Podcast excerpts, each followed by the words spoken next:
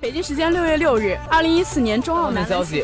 北京时间九月二十号，二零一四到一五赛季。时间六月六日，NBA 总决赛开打。北京时间五月六日，欧冠半决赛首回合。北京时间十月二日，另一场事关夺冠的比赛中。北京时间五月十四日，勇士主场发威。北京时间五月十六日，勇士客场一百零八比九十五击败灰熊。一五赛季 CBA 揭幕战，北京主场一百零三比八十九击败广东，获得开门。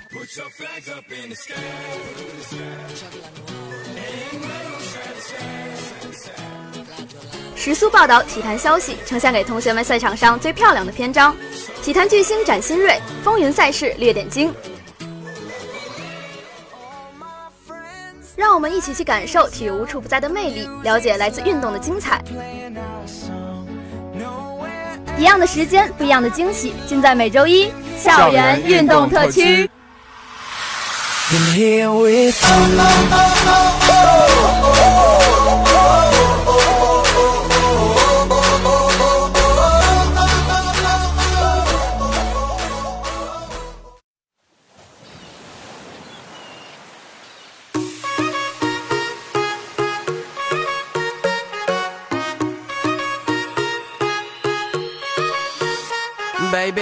떠나자 둘이서 전화기는 비행기 모드 너와 함께면 어디든.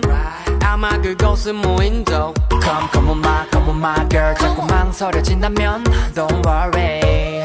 네가 무서워 두려워 주저하는 거다 Make that go bang. Bang bang bang. 넌 너만을 위한 수평선 위의 보물선. 네가 내 옆에 있다면 거기가 보물선. 회색 빌딩 I'm gonna show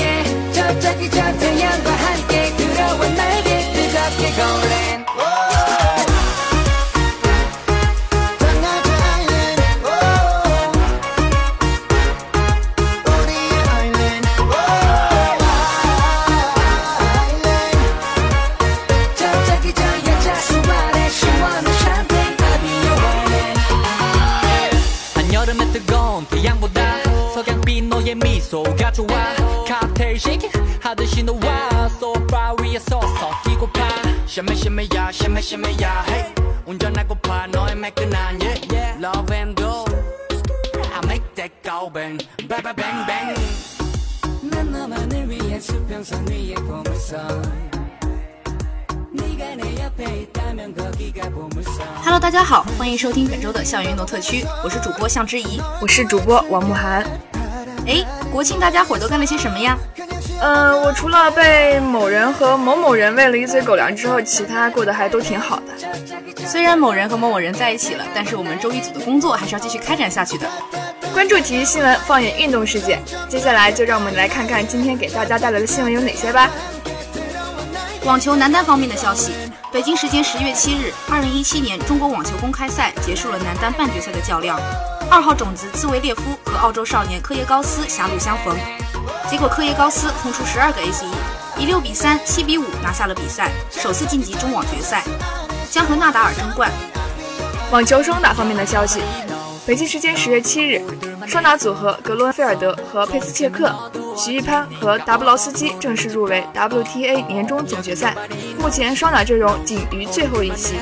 这是来自捷克的佩斯切克和来自德国的格伦菲尔德首次携手出战 WTA 年终总决赛。贝斯切克此前曾四次不同搭档参加过总决赛的角逐，七次出战，三次打进决赛。与此同时，他的搭档格罗恩菲尔德则是首次入围这一年终盛世。NBA 方面的消息，北京时间十月七日，季前赛继续进行，爵士以一百一十二比一百零一击败太阳，拿到季前赛两连胜。此役，爵士一度建立二十一分优势，却在第三节被对手将分差缩小到个位数。不过，爵士在第四节稳住局势，拿下胜利。罗德尼·胡德在与德文·布克的得分后卫对决中取胜，他拿下十九分，压过了布克的十分。北京时间十月七日，雷霆在季前赛第二场主场对阵鹈鹕，最终他们以一百零二比九十一击败对手。在本场比赛中，威斯布鲁克复出完成季前赛首秀。但他只是打了首节比赛，出战十分钟，五投三中，拿下九分、一个篮板、四次助攻。雷霆方面，除了威斯布鲁克之外，保罗·乔治拿到了二十五分、四个篮板，安东尼拿到九分、六个篮板，菲尔古森得到九分，亚当斯拿到八分、六个篮板。鹈鹕队安东尼·戴维斯拿到十四分、七个篮板，考辛斯拿到十三分、四个篮板，库勒迪拿到十一分、六次助攻，克拉克得到十一分，琼斯得到十分和七个篮板。北京时间十月七日，雄鹿客场挑战公牛。雄鹿超新星字母哥在经历丧父之痛后复出，二十三分钟内高效砍下二十四分，但难敌公牛疯狂射手群。公牛全队三分球三十四投十七中，在第四节将优势扩大至二十分以上，最终一百一十四比一百零一取胜，送给雄鹿季前赛三连败。北京时间十月七日，骑士主场迎战步行者，在一度领先二十分的情况下遭到逆转，以一百零二比一百零六负于步行者。吞下两连败，詹姆斯因伤继续休战。韦德十四投十中，贡献二十分五个篮板。罗斯仅打半场，八投五中，得到十五分。步行者十八号休利夫末节命中四个三分，独砍十八分。骑士其他球员：乐福九分七个篮板，五次助攻；克劳德十七分六个篮板；J.R. 史密斯五分。步行者方面，奥拉迪波十四分五个助攻，特纳十二分。北京时间十月七日，活塞主场一百零九比八十七击败老鹰，活塞获得季前赛首胜。活塞在第二节最后五分钟至第三节中段轰出三十一比八，奠定胜局。布拉德利得到十八分，领衔活塞六名球员得分上双。老鹰方面，后卫德兰尼拿到十五分。作为活塞在今夏引进的重要援兵，布拉德利展示了球队领袖的风范。他在二十四分钟的出场时间里，十四投八中，得到十八分，引领了活塞第三节攻势，带队一波流解决战斗。北京时间十月八日，在热火与魔术的较量中，热火在第三节一度领先十六分的情况下，被魔术翻盘，以九十比九十三告负。阿隆戈登十九分六个篮板，艾萨克十三分五个篮板，西摩斯十二分五个篮板，罗斯十一分，阿弗拉罗十分。热火方面，理查德森十九分，维特斯十七分，怀特塞德十七分十五个篮板。高尔夫方面的消息。二零一七至一八赛季美巡赛揭幕战喜富会公开赛于加州希尔维拉多温泉度假村举行，杜泽成和张新军将作为首批获得 PGA Tour 会员资格的中国内地球手，开出在美巡赛上历史性的第一杆。北京时间十月八日，中国选手张新军从后九洞出发，转场之后在四号洞推入十二英尺小鸟推，接着又在随后两个洞收入两只六英尺以内的轻松小鸟，可惜最后一个洞五杆洞三杆没有上果岭。切杆失误，吞下国际，交出七十一杆，以二百一十二杆低于标准杆四杆，位于并列第四十六位。体操方面的消息：北京时间十月十八日，在加拿大蒙特利尔进行的二零一七年世界体操锦标赛结束了男子吊环争夺。上届世锦赛和里约奥运会冠军希腊选手佩特罗尼亚斯以十五以十五点四三三分再次获得冠军。俄罗斯选手阿布利亚金以十五点三三三分获得亚军。中国选手刘洋表现稳定。以十五点二六六分微弱差距获得第三名。男子吊环结束后，世锦赛五个单项比赛全部结束，中国队获得一金二铜，其中范忆琳获得女子高低杠冠军，肖若腾获得男子鞍马第三，刘洋获得男子吊环第三。北京时间十月八日凌晨，在加拿大蒙特利尔进行的二零一七年世界体操锦标赛结束了女子高低杠决赛。中国选手范忆琳完美演绎了一套难度高达六点五的成套动作，并以十五点一六六分获得冠军，实现世锦赛卫冕。以上就是今天的新闻部分。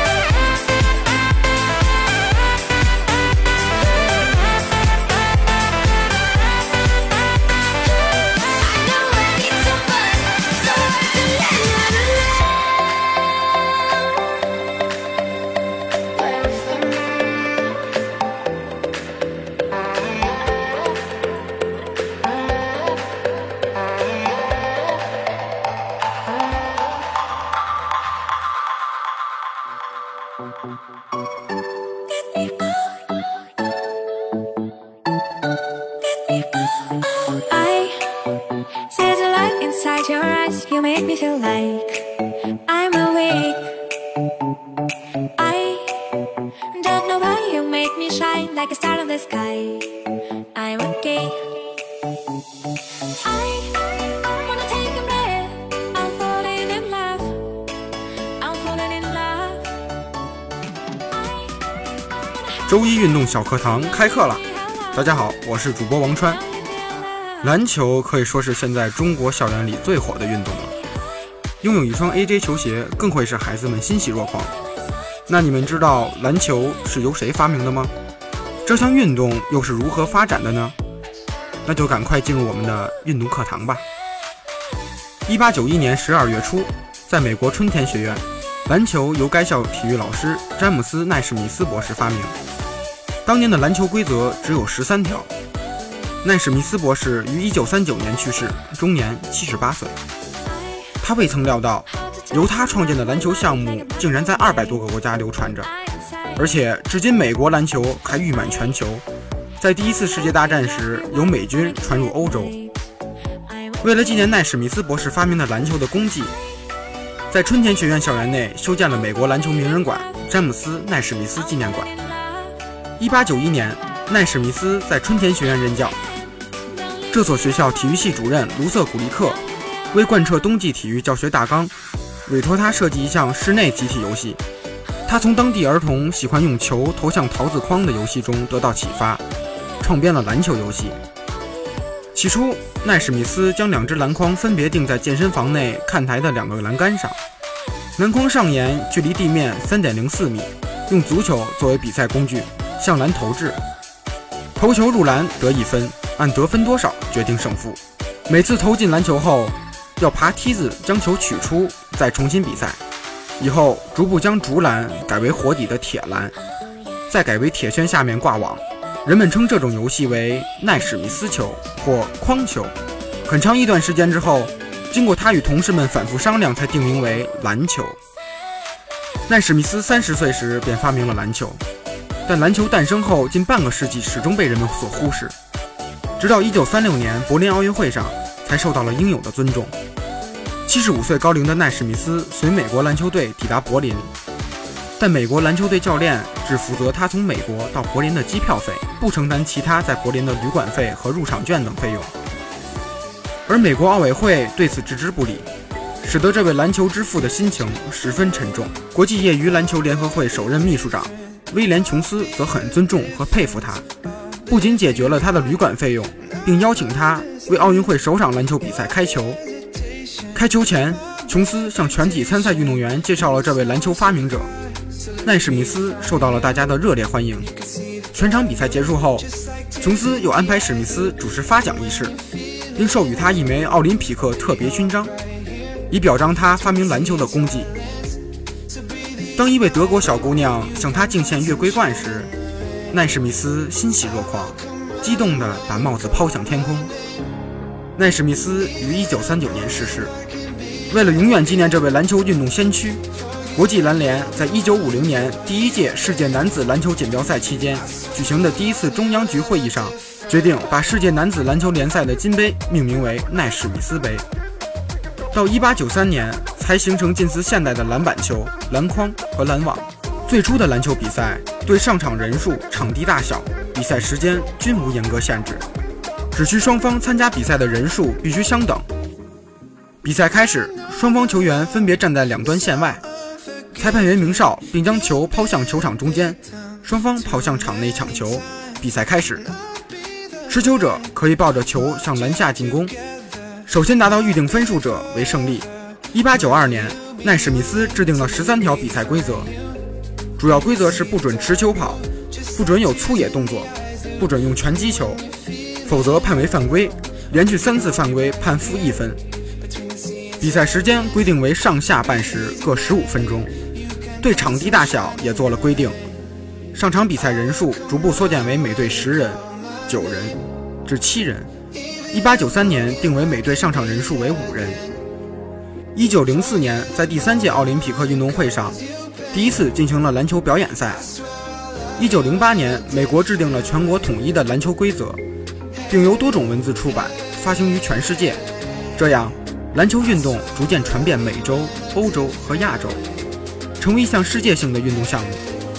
一九三六年，第十一届奥运会将男子篮球列为正式比赛项目，并统一了世界篮球竞赛规则。此后，到一九四八年的十多年期间，规则曾多次修改。与现行的规则有关的重要变化是，将得分后的中圈跳球改为失分队在后场端线外抛界外球继续比赛，进攻队必须在十秒内把球推进前场，球推进前场后不得再回后场，进攻球员不得在限制区内停留三秒钟，投篮队员被侵犯时投中罚篮一次，投不中罚篮两次。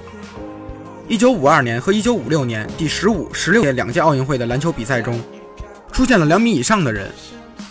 国际业余篮球联合会曾两次扩大篮球场地的限制区，还规定一个队控制球后必须在三十秒内投篮出手。六十年代初，有关十秒和球回场的规定一度终止。一九六四年第十八届奥运会后又恢复了中场线，这些规定又继续执行。一九七七年，增加了每队满十次犯规后。在防守犯规时罚球两次，防投篮犯规时两罚有一次不中再加罚一次的规定。一九八一年又将十次犯规改为八次犯规。很明显，人员技术的变化、战术的发展引起了规则的改变，而规则的改变又促进了人员和技术战术的进一步发展变化。特别是五十年代后期以来，规则的改变对篮球比赛的攻守速度、对运动员的身体。技术、战术以及意志、作风等各方面都不断提出更高、更新的要求，促进了篮球技术水平的迅速提高。女子篮球是在1976年第二十一届奥运会上才列为正式比赛项目的。篮球运动是一八九六年前后由天津中华基督教会传入中国的，随后在北京、上海基督教青年会里有了此项运动。在一九一零年的全运会上举行了男子篮球表演赛之后，在全国各大城市的大中学校的篮球运动会中逐渐开展起来，其中以天津、北京、上海开展的比较好，水平也比较高。当时的比赛规则很简单，在球场中间画一个约直径为一米的中圈，中锋队员跳球时一只手必须背在腰后，任何一足不得踏出圈外。技术也非常简单，中圈跳球后，谁接到球就自己运球，越过防守人就投篮。当时只会直线运球和前进，传球方法也是单双手胸前传球，跑动投篮是用单手低手上篮，立定投篮无论远近都是用双手腹前低手投篮。一九二五年前后，进攻和防守的五名运动员有了较明确的分工，中锋对中锋，后卫对前锋，有人盯人，各自盯住自己的对手。但前锋的职责只管进攻投篮，不管退守；后卫的职责只管防守抢断球，不管投篮。前锋和后卫很少有全场跑动，只有中锋要攻守兼顾。以后又逐渐改为两后卫一人助攻，一人留守后场；两前锋也变为一人留守在前场专管偷袭快攻，一人退守后场驻防。技术动作也有所发展，跑动投篮出现了单手和高手投篮。立定投篮出现了双手胸前投篮，传球出现了单双手基地传球，运球出现了两手交替运球、躲闪防守和超越防守向前推进的技术。规则中增加了罚篮区和罚球线，队员犯规四次即被取消比赛资格，犯规罚篮可由队长指定任何一位队员主罚。比赛时间分为上下半时各二十分钟，中间休息十分钟，每次投中或罚中后。都在中圈跳球，重新开始比赛。而中国篮球运动水平在一九二六年以后有了较大的提高。好了，今天的周一运动小课堂就下课了，我们下周同一时间再见。